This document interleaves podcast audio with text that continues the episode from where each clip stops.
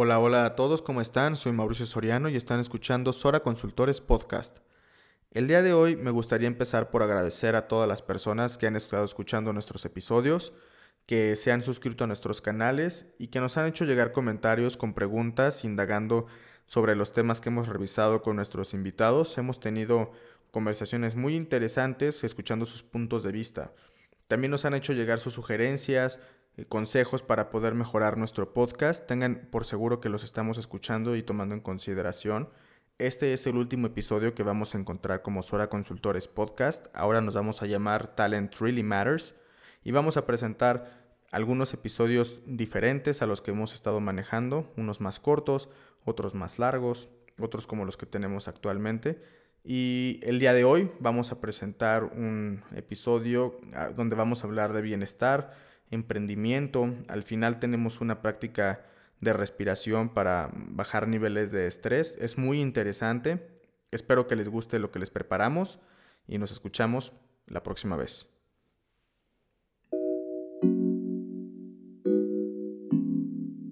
Bienvenido a Sora Consultores Podcast, presentado por Mauricio y Pamela Soriano. En este espacio hablaremos de temas de interés actual con la opinión de expertos y especialistas en emprendimiento, desarrollo profesional, estrategias de liderazgo e historias de éxito. Escúchanos cada 15 días a través de Spotify. Síguenos en nuestras redes y no olvides suscribirte al canal.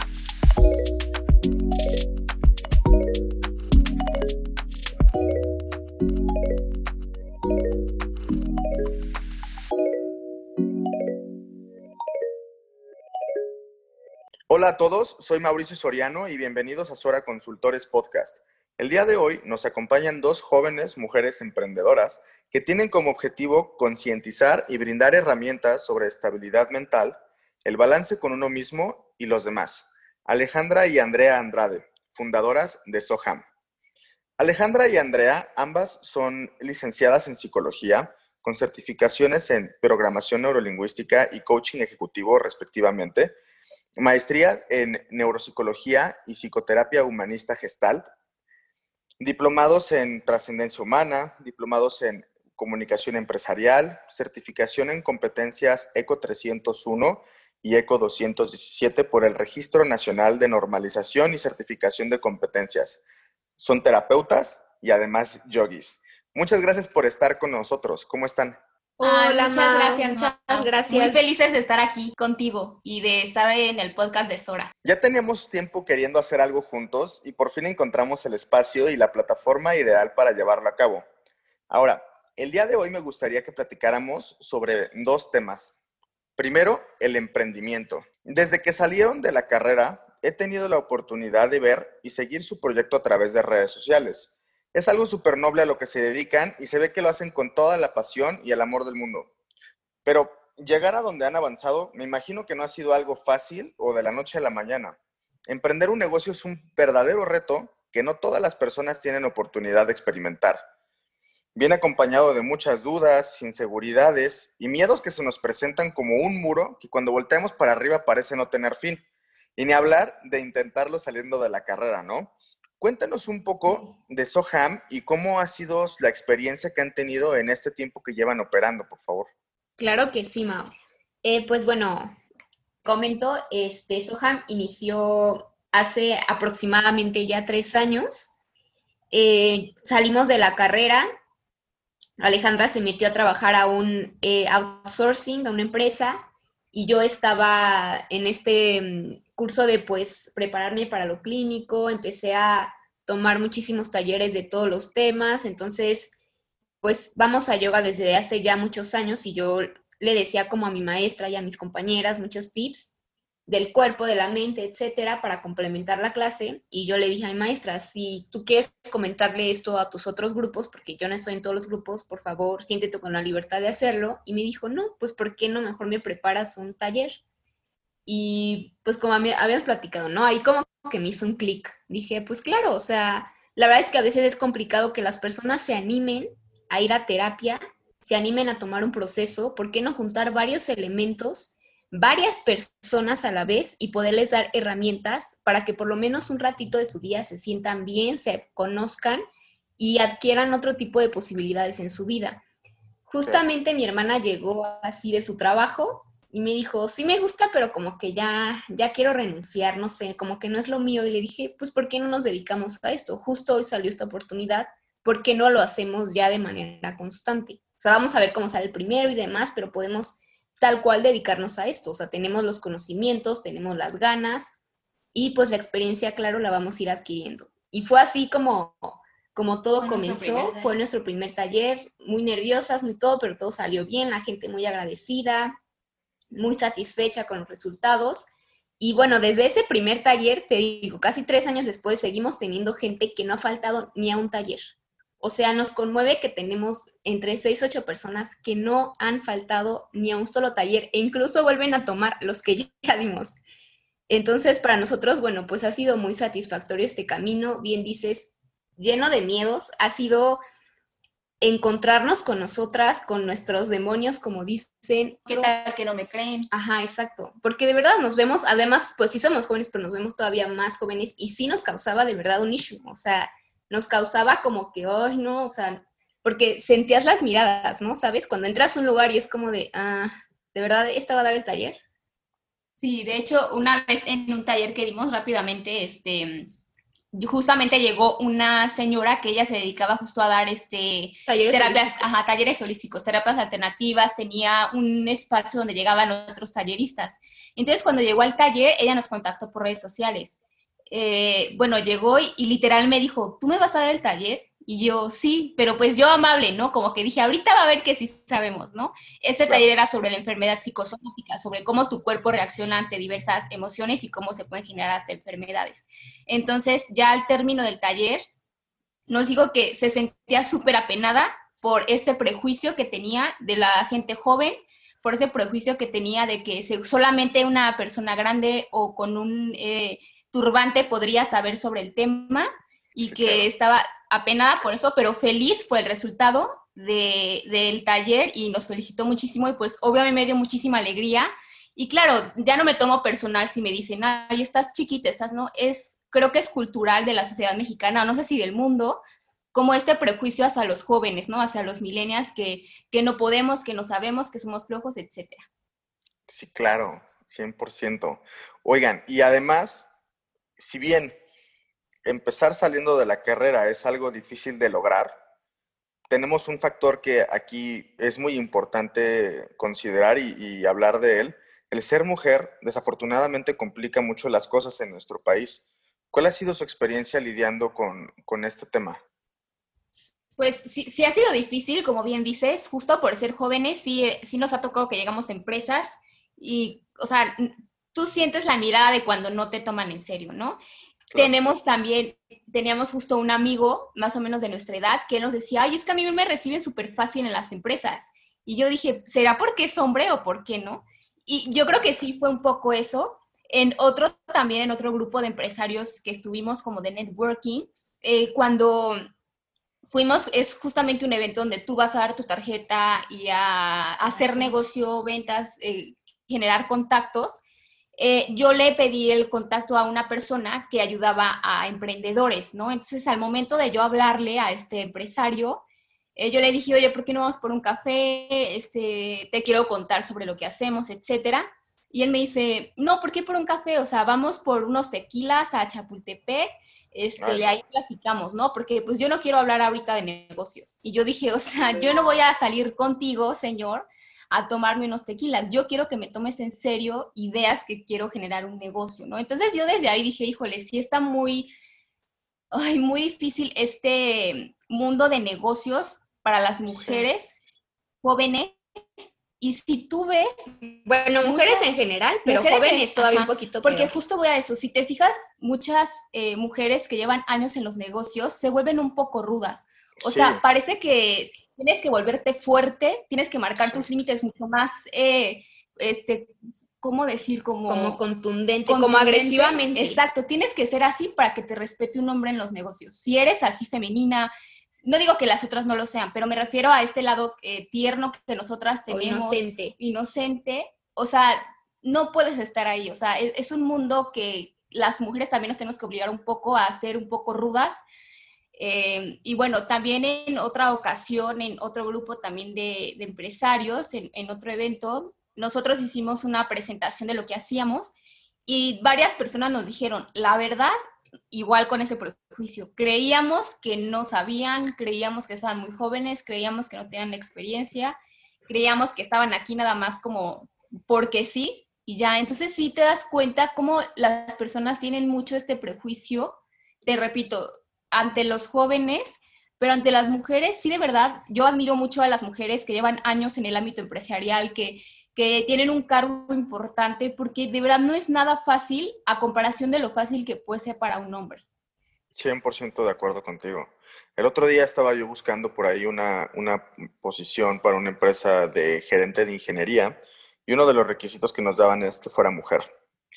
Y entrevistando a excelentes candidatas que tienen una trayectoria laboral increíble, de hecho a una de ellas, que es de las que les voy a platicar, hasta la invité al podcast porque su, su trayectoria es, es verdaderamente increíble, ¿no? Todo lo que ha logrado y sin spoilear mucho, eh, si se convierte en un episodio, pues nos, nos platicaba de, de cómo literalmente sus, sus su línea horizontal, ¿no? Sus compañeros de trabajo, pues cómo le ponían el pie, ¿no? O, o, de repente necesitaban hacer algún cambio en las líneas, este, o tenían que hacer, no sé, algún tipo de mejora eh, en algún proceso y empezaban, ¿no? Con el comentario típico de, a ver, que nos diga el ingeniero, este, cuál es su punto de vista, a ver si sí es cierto que sabe, o comentarios burlones, sarcásticos, que son completamente innecesarios y que, pues, digo, siendo psicólogas, pues nos pueden decir que son rasgos completamente de una inseguridad o una masculinidad disminuida, ¿no? De, estas personas que requieren de, tratar de ponerse encima de, las mujeres, pues para sentirse con más poder, ¿no? Y es patético. Exacto, totalmente. Sí, totalmente. Y de esos hay, uff, muchísimos. Sí, esta cultura machista que tenemos que, que permea todos nuestros ámbitos, ¿no? Sobre todo el laboral. Es correcto. Oigan, ahora, siguiendo sobre esta línea del emprendimiento, ¿cuáles ustedes consideran, digamos que nos estuvieran escuchando potencialmente muchas personas que quieren empezar su negocio saliendo de la carrera, ¿cuál es el primer paso? ¿Qué es lo que, lo que debes de considerar? O más bien, ¿qué es lo que debes de tener en mente que implica emprender un negocio? Mira, te vamos a dar como las, la postura de cada una. Yo en lo personal recomiendo que saliendo de la carrera trabajen en alguna empresa, o sea, no para quedarse ahí para siempre, sino que está súper bien que tengan esta idea de emprendimiento, que lo tengan en su, en su mirada, pero pueden trabajar en una empresa que sea del ámbito parecido a lo que ustedes quieren emprender para empaparse un poco del tema y conocer más cómo se trabaja eso, cómo son los clientes, o sea, realmente vivir una experiencia eh, dentro de cómo sería cuando yo emprenda, ¿no?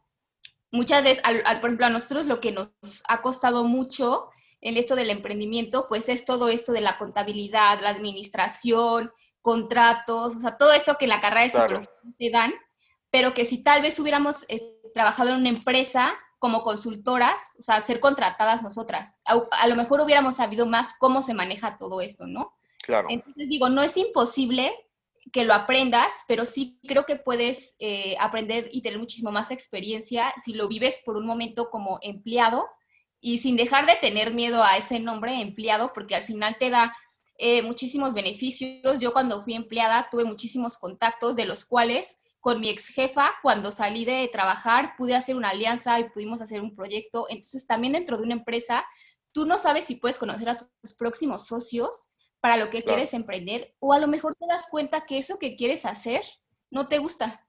O sea, porque tú tienes una idea en la cabeza y dices, quiero esto, lo otro, pero ya trabajándolo, ya operándolo, a lo mejor no te gusta. Entonces también antes eh, conoce un poquito más del tema y después ya anímate. Así es. También apoyo totalmente esa postura. Incluso pues ya hay muchísimas universidades que te piden servicio social y prácticas. Entonces desde ahí te puedes ir empapando un poquito en esta parte de lo laboral. Eh, algo que también yo recomiendo muchísimo o sea, que de verdad eso que quieras emprender, sea como para ti una misión, o sea, que no sea solo porque quieres tener dinero. Obvio es importante, o sea, que pero que sea una misión y no por sonar cursi. O sea, que sea una misión porque cuando emprendes te das cuenta que hay meses que te ve increíble y hay meses que no tienes un peso. Y que si no lo haces por esa misión, por decir, esto que estoy haciendo sé que está mejorando la vida de alguien más, vas a querer retirar la toalla al segundo. Porque aún teniendo la misión, la quieres tirar a veces, porque nos ha pasado a Alessandra y a mí pero teniendo esa misión de sé que esto está ayudando a alguien más, esto te impulsa, te mueves tu motor y te hace salir más rápido de esos estados donde de repente dices, híjole, no sé para dónde, porque justo también al emprender no hay un rumbo. Como dice Alejandra, cuando se es empleado se marca una, una ruta. Hay que hacer esas actividades, estas son sus funciones, este es tu, este, tu lugar, etc. Y cuando eres emprendedor, híjole, está muy complicado definir todo eso, pero te repito, el tener como meta que lo que estás emprendiendo es una misión de vida, más que solo por tener dinero, creo que es esencial. Y otro eh, aspecto muy importante es que desde la universidad o donde el ámbito donde te desenvuelvas, siempre trates de quedar bien con la gente. Y no por, o sea, de manera manipuladora o como dicen lambiscón, o sea, no, porque eso se nota, ¿no? O sea, caer en falsedades no. O sea, realmente trabajar en uno mismo para tener un equipo emocional y quedar bien con la gente en el sentido que el día de mañana no sabes de quién vas a necesitar. El día de mañana ni te imaginas los tipos de contactos. Los negocios del emprendimiento se generan a través de contactos. Exacto, entonces lo ideal es eso desde la universidad, quedar bien con tus compañeros de otras carreras, de tu misma carrera, de maestros, porque eso nos ha ayudado también a nosotros el, saber que tenemos redes de apoyo, contactos de personas que a lo mejor hace mucho no vimos, pero que al haber quedado bien con esas personas, inmediatamente nos ayudan y nos apoyan. Exacto. Claro, en uno de nuestros episodios hablamos mucho sobre generar o crear tu marca personal, ¿no? Y, y eso es desde el que estás estudiando, si bien casi, casi que desde la preparatoria, tú vas generando una personalidad, tú vas haciendo, ya tienes que tener una idea.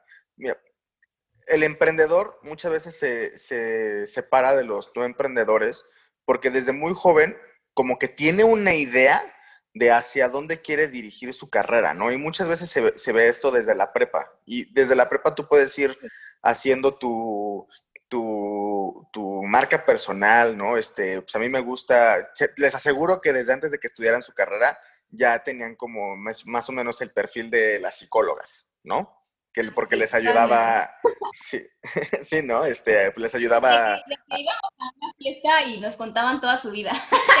te, lo juro, En donde sea, o sea, siempre es como, no decimos somos psicólogas, pero ya todo el mundo. No, pero desde, desde, antes de ser psicóloga, como dices, o sea, ya lo traíamos, como que decíamos, creo que sí sabemos escuchar a la gente. He visto que han tenido la oportunidad de colaborar con el sector industrial para hacer frente a la nueva NOM 035. ¿Qué han logrado analizar en este sector? Sí, claro, sí, es, una norma que, se realizó para, para prevenir eh, factores psicosociales que pudieran afectar al empleado, ¿no? Factores psicosociales como el entorno, tanto familiar como laboral. Entonces, este, es una norma que, bueno, promueve la salud mental y física del empleado eh, y promueve también darles terapia, darles talleres, etcétera. Bueno, eso es a grandes rasgos y nosotros hemos tenido la oportunidad de aplicarla en algunas empresas, pero sí nos damos cuenta, lamentablemente, que, la aplican como porque tienen que, como nada más hazme el documento y estos talleres y ya, pero no lo hacen realmente con esta preocupación de quiero que mi empleado esté bien. ¿Me explico? O sea, es una norma que tristemente se tuvo que hacer por los altos índices de estrés que hay en nuestro país, que ya somos el número uno en estrés laboral a nivel mundial, más que China y Estados Unidos. Y eso que son potencias mundiales. Nosotros ni a potencia llegamos y ya somos el número uno. Wow. Y ni así las empresas se están moviendo para proporcionarle esto a sus empleados. También aquí hay dos partes, porque también el empleado por su parte puede él por sí solo buscar esta ayuda terapéutica, buscar esta ayuda de manejo emocional. Sin embargo, sí creo que hay una corresponsabilidad entre empleado y eh, jefe, pero que si al jefe se le está dando esa responsabilidad, sí es su deber proporcionarle todas las facilidades para el bienestar emocional, mental y físico de, a sus empleados. Sobre todo porque aquí hay que considerar que efectivamente, ¿no? O sea, nosotros tenemos que ser responsables de nosotros mismos, pero efectivamente eh, el empleado pasa prácticamente todo el día en el trabajo. Claro que quiere llegar a su casa a dormir o a ver una película.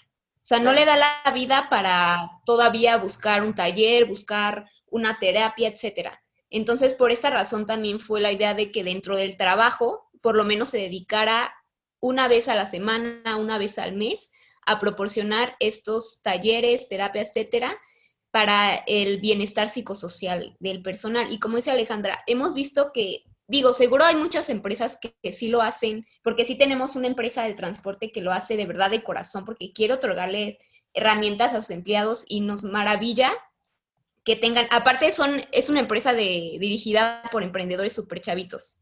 Entonces, wow, bueno. o sea, están creciendo muchísimo, nos inspiran, o sea, es así increíble, ¿no? Pero pues es una de cuantas, ¿no? Tristemente. Claro. Entonces, aún seguimos como tratando de, de meter esta conciencia en el área laboral, de hacer entender a la gente, o sea, en, en las empresas, a los jefes, demás, que, lo que quieren es que, obvio, genere, ¿no? Que haya productividad, pero que no puede haber productividad si el empleado no está bien. Claro. O sea, no es un robot, es un ser humano con emociones, con sentimientos. Con problemas con la con, familia. Ajá, con estrés, etcétera. Entonces, que todo esto va a influir. O sea, no se puede decir eso de, ay, no sé, para lo que pasa en casa, en el trabajo. Claro que no. No, no, no Entonces, se puede. es decir, a ver, entiende que hay que trabajar de manera integral porque todo emana de uno mismo. Si uno está bien, entonces la productividad va a aumentar, pero como que todavía no hay esa conciencia. Claro, sí, y por ejemplo, yo me acuerdo mucho cuando recién entraba esto de la NOM, me acuerdo platicar con un amigo que lo coloqué hace muchos años por ahí, y decía a forma de como de gracia, pero pues que realmente así es como te aseguro que lo hacen en muchas empresas, donde llegaba el jefe y con un tono burlón llegaba a todos, a ver, todos, júntense, júntense, vengan para acá. Y los juntaba a todos y les decía, bueno, a ver, este, ¿alguien está estresado? ¿Alguien se siente mal? ¿Está triste o deprimido? Y todo el mundo se quedaba súper sacado de onda y le decían, mm, no. No. Este, claro. no, no, todos estamos bien. Ah, perfecto, bueno, vamos a seguirle dando. O sea, puede sonarte esto como medio chiste, como medio burla de una situación, que realmente es muy alarmante, ¿no? Porque como ustedes mencionan, en muchas empresas no están poniendo el esfuerzo que deberían de, o lo más importante, el interés en trabajar por la calidad de vida y de bienestar emocional este, y del ambiente laboral para cumplir con estos factores psicosociales en los cuales, este, pues, si estamos en un ambiente armonioso, obviamente vamos a rendir 10 mil por ciento más, ¿no? Exacto. Y, justo eso que, que, con el ejemplo que nos diste es un buen ejemplo de cómo, cómo lo que él piensa, muchos piensan en la ciudad mexicana y se vuelve ese tabú de la salud mental, ¿no? O sea, como él claro. dice, ¿quién se siente mal? ¿Quién se siente estresado? Como, como si no deberías sentirte así porque estamos pagando, porque tienes que alejar eso y porque la mente es fuerte, ¿no? O sea, todavía hay gente que dice que la depresión no existe, que la gente sí, se lo inventa es como, no, o sea, sí pasa algo en el cerebro, la química cerebral cambia, etcétera. Y, y, es como este tabú de la salud mental, de que justo como dices, no se le da el interés. O sea, si, si yo soy jefe y no le doy interés a mi salud mental, obviamente voy a proyectar eso en mi lugar de trabajo y voy a pensar que nadie más lo necesita porque yo no lo necesito. Entonces, es como siempre también como sociedad nos autoengañamos de que como ya tengo trabajo, pues tengo que estar bien. Como me pagan, tengo que estar bien. Como tengo mi familia, tengo que estar bien. Pero bueno, ni teniendo todo eso, tienes por qué estar bien. O sea, hay momentos en la vida que te sientes triste, que ya no te quieres despertar, que necesitas ayuda. Entonces es como un poquito comenzar a hablar más de la salud mental, a hablar más del bienestar emocional, de la importancia de pedir ayuda. O sea, imagínate si alguien ahí se hubiera atrevido a decirle a ese jefe, yo sí me siento triste lo ¿no? corre, seguro. Sí, lo corre, pero, o sea, lo, lo enfrenta, ¿sabes? O sea, tampoco claro. como nos confrontamos o nos enfrentamos y no nos atrevemos a decir cómo nos sentimos, porque como sociedad también nos hemos entrenado en aprender a no recibir las emociones de los otros. Claro, sí, nos hemos vuelto muy poco empáticos con los demás. definitivamente como sociedad. Y yo pienso que en ese caso específico, si alguien se hubiera levantado a esa persona y le hubiera dicho, ¿sabes qué? Yo la neta sí estoy muy estresado, pues pienso que lo, se hubiera más bien quedado en evidencia y se le hubiera quedado un tag de que es débil, ¿no? Ándale. O sea, vemos por debajo del, del, hombro a quien percibimos como débil, ¿no? Y que no está mal en ocasiones, ¿no? Este, sentirte mal es, es, un, es una parte natural de nuestro, de, nuestro proceso de um, balance, ¿no? Este, no podemos estar todo el tiempo perfectamente bien. No nos alcanza la dopamina, ¿no? Para, para estar felices todo el tiempo, definitivamente. Exacto. Oigan, pues ya, ya que estamos entrando mucho en este tema del bienestar, este, es justo el otro tema que quería platicar con ustedes. Em, el estrés y la ansiedad es algo que está presente en todos, en mayor o menor medida. Y además, ahora que le agregamos el tema del COVID, parece que todo se multiplicó por un millón. ¿Cómo podemos hacer frente o, atender estos síntomas y trastornos? Pues mira, eh, para empezar te voy a dar como unos datos que a mí me parecieron un poco alarmante sobre el estrés, la ansiedad. Eh, fíjate, voy a empezar a hablar como a nivel mundial, que la OMS declaró que en el mundo hay alrededor de 450 millones de individuos que padecen algún trastorno mental. Esos 450 millones son las personas ya diagnosticadas, faltan las otras que no se atreven a buscar ayuda o las familias que saben que su familiar está mal, pero por pena no lo dicen ni buscan ayuda. También la OMS declaró que en el 2020 la depresión es la segunda causa de discapacidad a nivel mundial. Discapacidad, entiéndase, personas que son incapaces de desarrollarse funcionalmente en su trabajo, que quizá ya no pueden ir a trabajar, que ya no pueden estar con su familia, que ya no pueden generar dinero. Eh, la Secretaría de Salud Federal en México dice que hay 15 millones de personas que padecen algún trastorno mental y que la mayoría son adultos jóvenes en edad productiva o sea, jóvenes como nosotros, a partir de los 18, 19 años de edad en adelante, y que los trastornos más comunes entre estos jóvenes en México es la depresión, el trastorno de ansiedad, trastornos de conductas alimentarias como anorexia, bulimia u obesidad, entre otros trastornos. Entonces, realmente es, son datos sumamente alarmantes, alarmantes, que justamente con estas estadísticas nos llega la contingencia. Entonces, imagínate tú ya teniendo estos eh, trastornos, 15 millones de adultos, que ahora les dices, ¿sabes qué? Te vas a tener que encerrar en tu casa. Los suicidios aumentaron muchísimo. Otra encuesta que, que hizo la Universidad Ibero reflejó que 3 de cada 10 mexicanos presentaron síntomas de ansiedad o depresión al comenzar la cuarentena. ¿Qué quiere decir esto? Tú puedes presentar síntomas en un principio y no, se, eh, no es un trastorno, pero si no trabajas esos síntomas, sí se puede convertir en un trastorno en el cual tú quizá ya tengas que eh, tener un tratamiento con psicofármacos, con un psiquiatra, que te ayuden a controlar esos estados. Entonces, tú imagínate estas personas que ya estaban con algún trastorno, que llega esta contingencia, o estas personas que en un principio comenzaron a, a presentar solamente los síntomas de ansiedad o estrés, y depresión y cómo se ha ido aumentando en ellos a lo largo de esta contingencia, que es impredecible porque creíamos que iba a durar un mes, luego que dos, luego que tres y ya va todo el año. ¿No? Claro. Entonces, realmente son datos a tomar en cuenta, son datos que se necesitan destapar, que se necesitan platicar, porque nosotros somos muy abiertas con este tema, ¿no? A decir, si te sientes triste, dilo y busca ayuda. Si te sientes estresado, porque muchas, muchas personas también dicen, ay, estoy exagerando porque me estoy estresando. No importa si te sientes estresado, tú busca ayuda. O sea, no lo minimices el cómo te sientes. Si de verdad nos dedicamos a buscar ayuda, estos, estas estadísticas pueden disminuir. En vez de ser 15 millones de adultos jóvenes en edad productiva con algún trastorno como depresión, ansiedad o estrés, podríamos ser muchos menos y comenzar, como digo, a buscar ayuda. Es importante porque, como dijimos, es, como dijimos hace rato, estos estados permean en todos los ámbitos de mi vida. Afectan mis relaciones afectan mis relaciones con mis hijos, con mis hermanos, con mis papás, mi, mi trabajo, mi productividad, O sea, afecta todo e incluso puede llegar hasta una enfermedad. ¿okay? Entonces, sí es súper importante, como antes del podcast platicaba contigo, ¿no?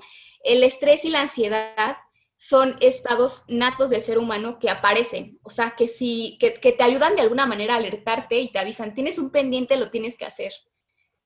Sin embargo, cuando se, se queda este estrés y ansiedad a un largo plazo, es cuando ya te empieza a afectar y ya se convierte en algún trastorno. ¿Ok? claro.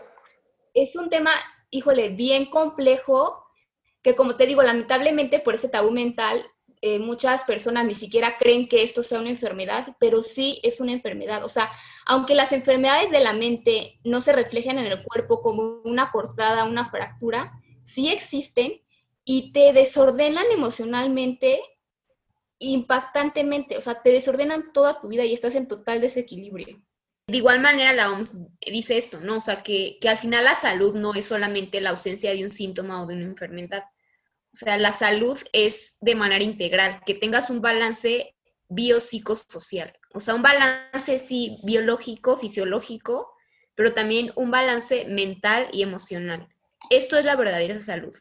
Justamente como dice Alejandra, el estrés, ¿no? Pensamos en el estrés y es como, ay, nada más, no sé, contracturas o tensión en la espalda. No, o sea, se está dando también internamente un desbalance químico donde puede que te produzca insomnio, que aumentes de peso, que te dé hasta más hambre o menos hambre, que duermas de más o que duermas de menos, dependiendo también el cuerpo, que el metabolismo se alente, que eh, haya menos concentración, el sistema inmunológico baja. Entonces, imagínate ahorita con COVID y con estrés, pues tu sistema inmunológico está en el piso, eres puerta abierta para que te entre lo que sea. Entonces, realmente es algo, como dice Alejandra, que atender gente entienda que, o sea, que su salud es lo principal. De verdad que creo que ha sido muy pocos en mis tres años, no, pues ya llevo más, como cuatro años de experiencia como terapeuta. Yo creo que puedo contar tres, cuatro personas que han llegado a terapia como en estado de prevención, o sea, como de, oye, como que me estoy sintiendo de esta manera, antes de que llegue hasta este punto, quiero atenderme. Todos los demás o sea, y de verdad han sido muchísimos, han llegado ya en crisis. Y es como, hoy, o sea, meter de verdad esta conciencia de prevención porque está siendo muy peligroso y como sociedad pues ya vimos la violencia que tenemos y eso también es efecto, es reflejo del bajo manejo emocional y mental que tenemos como, como país. Claro, 100% de acuerdo con ustedes. Ahora, como ustedes mencionaban, ¿no? Ahora que nos tenemos que encerrar, ¿no? Y, y si bien ahorita ya, nos, ya, no, ya no es, este, todo el mundo se relajó muchísimo, ¿no? Y ya están saliendo a los restaurantes y ya están haciendo fiestas que me, que me generan demasiada ansiedad ver sus fiestas, este, y, yendo a, lugares públicos, pero que en teoría, regresemos unos meses a cuando todos estábamos encerrados en cuarentena, este, estos síntomas y estos trastornos pues como ustedes comentan, sí se disparó. Yo, yo, tuve mucho insomnio, ¿no? Y, y la incertidumbre de, de, los negocios, de qué iba a pasar, de mis clientes que no estaban reclutando. Sea, sí, se me descompuso mi coche. Entonces, este, estaba yo, de verdad, te juro, con un, con un, estaba muriendo de estrés y de ansiedad, me sentía fatal. Y hay, hay algunas cosas, ¿no? Que podemos hacer para, para tratar hacer dejar ir, ¿no? Esta, este estrés, esta ansiedad, estas depresiones que, pueden llegar a, golpearnos. Este, ¿Qué nos recomiendan ustedes para, para poder? Yo sé que ustedes son súper expertas en, el yoga y, que, y que esto te ayuda a focalizar mucho tus pensamientos. Yo lo intenté, mi novia se convirtió súper yogi en este en esta cuarentena. Es, ella es, es buenísima, me, ha, impactado cómo ha sido su progreso. Yo lo he intentado hacer, soy un árbol haciendo yoga, definitivamente, este, pero es, es algo que es un progreso, ¿no? Exacto. ¿Qué nos recomiendan ustedes para, para hacer frente a estos en casa? ¿Qué podemos hacer? Pues bueno, lo principal, como en todo en la vida, es reconocer aceptar que tenemos estados internos que nos pueden estar desbalanceando. Porque a veces nos da el síndrome del Superman de yo puedo todo. Entonces ya va a pasar, ya va a pasar y no pasa, ah, no, no se pasan los estados y más bien nos vamos acumulando. Entonces decir, ok, acepto que tengo un estado interno que me está desbalanceando y tengo que hacer algo al respecto, tengo que tomar acción. Entonces, algo súper importante que justo acabas de mencionar es el ejercicio físico. Si bien hay ocasiones, y más ahorita en el COVID que se ha dicho que debido al home office se han aumentado las horas laborales, o sea, que ya ponen juntas en horas que no son, o te mandan correos, o te llaman, etcétera, es complicado. Entonces, em, nosotros, de hecho, en nuestra página de YouTube, o si no, también métanse a otros, hay ejercicios, hay rutinas de ejercicios muy cortos con estiramientos que pueden estar haciendo cada tres horas y son diez minutitos. Pero si tienes un ratito, por lo menos tres veces a la semana, ya de plano que no tengas nada, por lo menos una vez a la semana, un sábado, un domingo, que te regales una hora de hacer ejercicio físico. El ejercicio que tú decidas, el yoga, como dices, es, bueno, lo máximo, nosotros lo amamos. Ahora que si tienes eh, dificultades físicas, es complicado porque pues sí hay que tener una guía, porque como se trabajan cadenas ganglionares, músculos, articulaciones, te puedes lastimar. Claro. Entonces, algo que sea como muy básico, pero si no, hasta caminar al aire libre, o sea, algo que te esté despejando. También es muy importante alimentarse sanamente. Además de que somos el número uno en estrés laboral, en, en, el mundo también somos de los número uno en obesidad infantil y de adultos. Qué horror. Entonces, es muy importante alimentarse sanamente porque la alimentación también influye en la química cerebral. O sea, no es lo mismo que yo coma fruta, verdura, o sea, y tampoco es volverse vegetariano, ¿eh? O sea, es comer lo que quieras, pero hacer de los alimentos como con más grasa, refrescos y demás un gusto, no un hábito. O sea, que hoy me voy a dar permiso de un pastelito, de un refresquito, va. Pero que todo lo demás tratemos de cuidarnos. También reducir el consumo digital en cuanto a qué estoy viendo y escuchando en los medios de comunicación. Claro. O sea, la verdad es que nada te sirve ni te ayuda y tú tampoco puedes hacer nada cuando te enteras que ya murieron cuantos más del COVID, que qué país ya regresó a la cuarentena, cuál no, que si Trump hizo, que si AMLO no hizo, que, o sea, solo te estás generando más enojo, más estrés, más miedo. Entonces, tampoco te digo que te pongas una venda en los ojos, o sea, no. Pero de nada sirve estar todos los días, cada minuto, enterándote de lo mismo. Ya le agregaron o le quitaron, pero acaba siendo lo mismo. Entonces, de igual manera, programarse. Ok, no voy a estar consumiendo puro estrés y ansiedad en Facebook, Instagram o todas las redes sociales, medios de comunicación, etcétera, pero me voy a programar a un día a la semana si voy a ver qué está pasando en el mundo. Claro. Algo también importante es eh, regalarte unos minutitos al día para ti, para meditar, para leer. Mucha gente dice, ay, no me gusta meditar, pero o sea, cuando yo escucho eso es como que estoy escuchando, no me gusta estar conmigo. Claro. Porque eso es meditar, aprender a escucharte, a verte. Y es esencial preguntarse, así cerrar los ojos solamente y preguntarte, ¿cómo estás?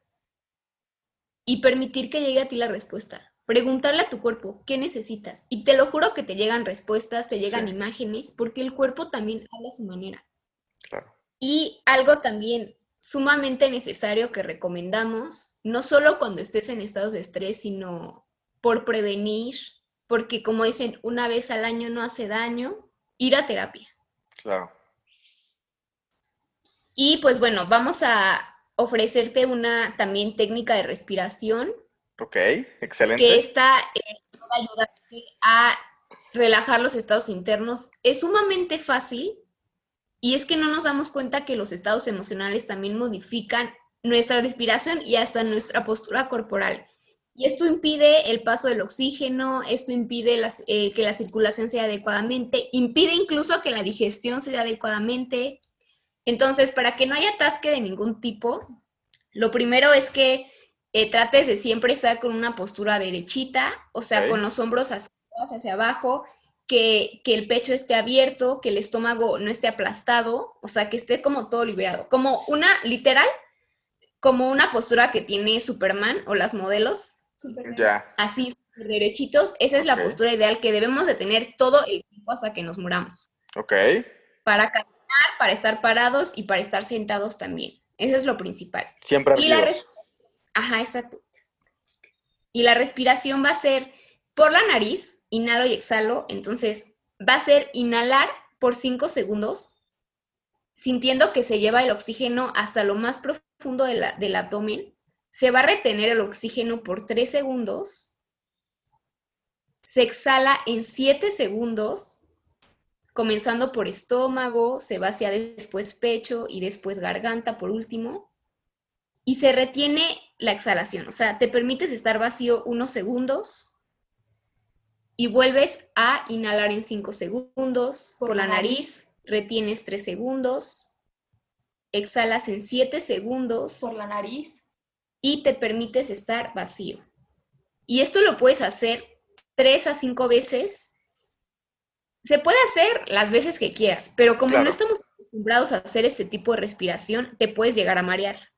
Porque es como inflar un globo, es mucho oxígeno, que es el oxígeno adecuado que necesita tu cuerpo, pero al no estar acostumbrado lo va a recibir así como de golpe. Entonces, de tres a cinco veces al despertar y o al dormir, antes de dormir, puede ser sumamente beneficioso o incluso que estés ante un estado que ya tu cuerpo te está avisando que se está estresando, te está sintiendo nervioso, etcétera, comenzar a hacer esta respiración. Excelente. Yo ahorita lo hice mientras yo ando las, las, instrucciones y, este, y sí es una muy buena técnica de respiración, el, vaciar completamente de aire tu cuerpo y retenerlo, te ayuda a, analizar, ¿no? A, darte cuenta de, cuáles son tus capacidades pulmonares, ¿no? Y, hasta dónde puedes y, con el tiempo ir viendo cómo va mejorando tu, capacidad pulmonar y eso te ayuda a focalizar tu mente, me imagino, en un punto muy específico para dejar ir el ruido, ¿no? Que nos rodea. Totalmente. Y justo aquí también la invitación es que hay gente que le cuesta mucho trabajo, pero si alguien... Em, ah, bueno, hay, que intentarlo de todos modos, la visualización. Entonces, que justo cuando estemos inhalando, visualizar que entra luz, que va limpiando nuestro cuerpo, que va iluminando cada rincón, cada órgano, y que cuando exhalamos, expulsamos todo lo que no necesitamos. Cualquier estrés, cualquier emoción, cualquier persona, situación que estamos ahí como que enganchados, lo estamos soltando y en el momento en que nos permitimos estar vacíos, es como un renacer, como visualizar que estamos dándonos la oportunidad de sacar todo y que haya un espacio en nosotros para que entre algo nuevo, algo mejor. Claro. Voy a aprovechar en la, en la descripción de, de, este episodio para poner su canal de YouTube para que la gente pueda ingresar y, hacer estas técnicas que ustedes este, comparten a través de YouTube y, y, pues pueda hacer un, al menos un parteaguas, ¿no? Donde se puedan dar la oportunidad de hacer más conciencia y, e invertir en el bienestar de, de su cuerpo, tanto físicamente como psicológicamente.